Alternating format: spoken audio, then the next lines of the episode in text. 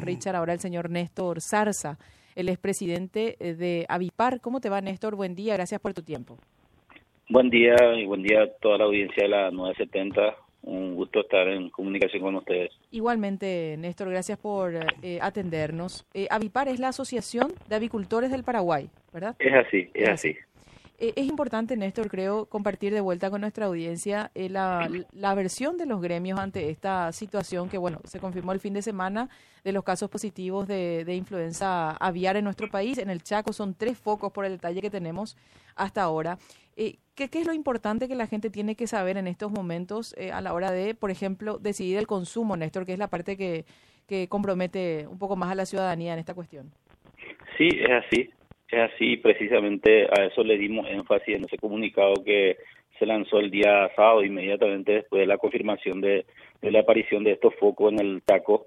Eh, señalar, eh, aclarar y reiterar que absolutamente es seguro consumir eh, productos avícolas, principalmente huevo y, carne de pollo, que la posibilidad de, transmisión de esta enfermedad al humano es prácticamente nula como dicen todos los eh, profesionales en, la materia, nosotros lo que hacemos es repetir un poco eso, ¿verdad?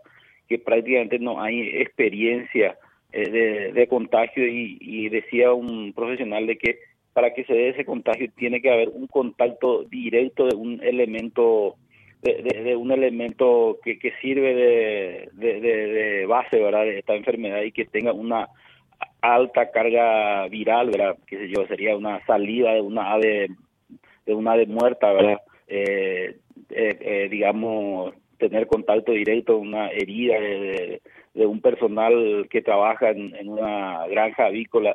Caso como eso tal vez pueda, digamos, significar un, riesgo, pero consumir productos avícolas, huevo, carne de pollo, es absolutamente nula la posibilidad y la gente puede estar muy tranquila, seguir consumiendo estos productos.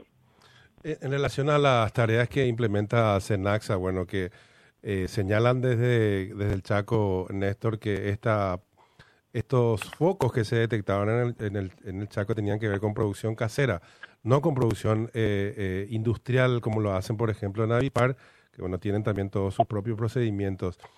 pero en el caso específico de Avipar, ¿ustedes están tomando algún tipo, hay alguna recomendación de parte de, de Senaxa o alguna medida que ya estén aplicando, Néstor?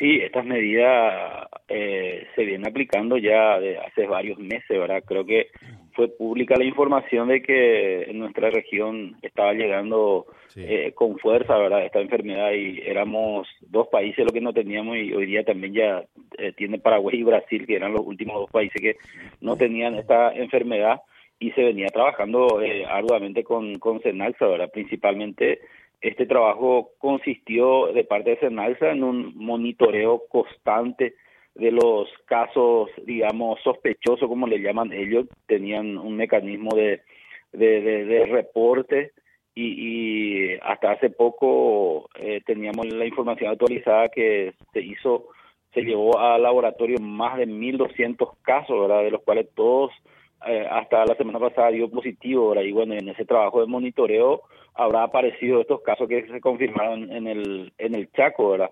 Paralelamente se ha establecido por disposición eh, reglamentaria de la, de la obligatoriedad para todas las granjas, no solamente las granjas industriales, inclusive la de, de, aplicación obligatoria para la producción eh, casera o traspatio, como le dicen ellos, eh, por ejemplo, la obligación de encerrar totalmente la, la, eh, la, la, gallina o lo, eh, la producción de sea cual fuera en su forma, de manera que no tengan ningún contacto con, con los pájaros eh, de, de, del lugar, ¿verdad? no, no, no. Normalmente los migratorios, las aves migratorias llegan difícilmente a la granja, pero lo que ocurre es que llegan a, a humedales cercanas, a espejos de agua y tienen contacto con las aves nativas, aves autóctonas, entonces ellos se, se, encargan normalmente de transmitir y llevar a las granjas industriales, ¿verdad? Eh, sobre todo establecer eh, un control real en, los, eh, digamos, medios de bioseguridad que cada establecimiento tiene en vigencia, usar obligatoriamente los arcos, los arcos ludios, ¿verdad? Que son como una ducha grande donde pasan todos los transportes que llegan a la, a la granja, eh, la mayoría de las granjas industriales usan obligatoriedad de ducharse para las personas que entran necesariamente, evitar el acceso de personas que no, no sean necesarios su, su ingreso a la granja. Medidas como, como esa, ¿verdad? Que todas las granjas, la producción comercial e industrial vienen aplicando de, de, años, ¿verdad? Porque nosotros sabemos que técnicamente es mucho mejor, eh, digamos, invertir en esos mecanismos de, de, control sanitario antes de, antes de exponerse a enfermedades que los perjuicios normalmente son varias veces más millonarias. En relación a los controles, en, por ejemplo, en los establecimientos de Avipar, de Senaxa, ¿de tanto en tanto vienen haciendo estos controles también, Néstor, o es a iniciativa propiamente del productor eh, este tipo de, labores? Y yo creo que Senaxa eh, hace regularmente ese trabajo, pero apunta más a, las granjas de, de, producción, digamos, menores, ¿verdad? Menores, se habla de granjas que, que, tengan, qué sé yo, eh, 3.000, 5.000 gallinas, ¿verdad?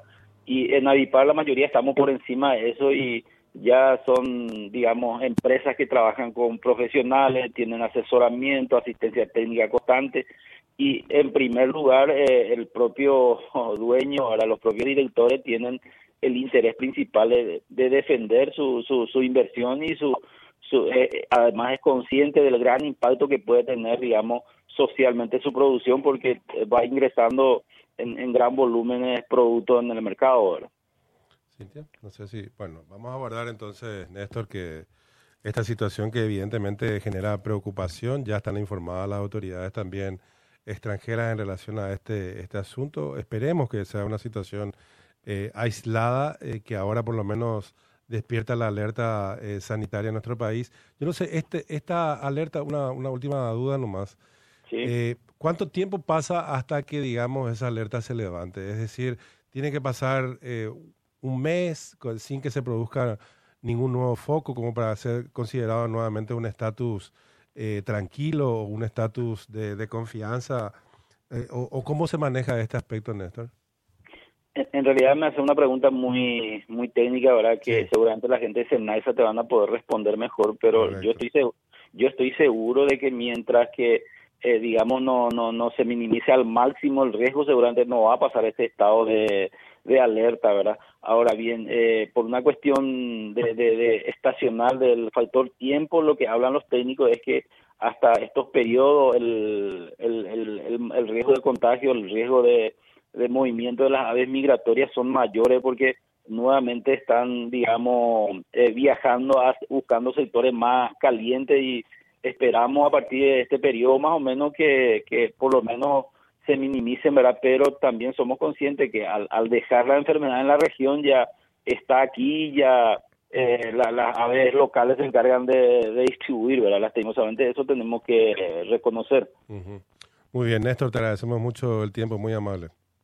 A ustedes, muchas gracias. Hasta luego, Néstor Salsa, presidente de Avipar. Evidentemente hay preocupación en, en el sector luego justamente de esta confirmación de focos en el Chaco paraguayo.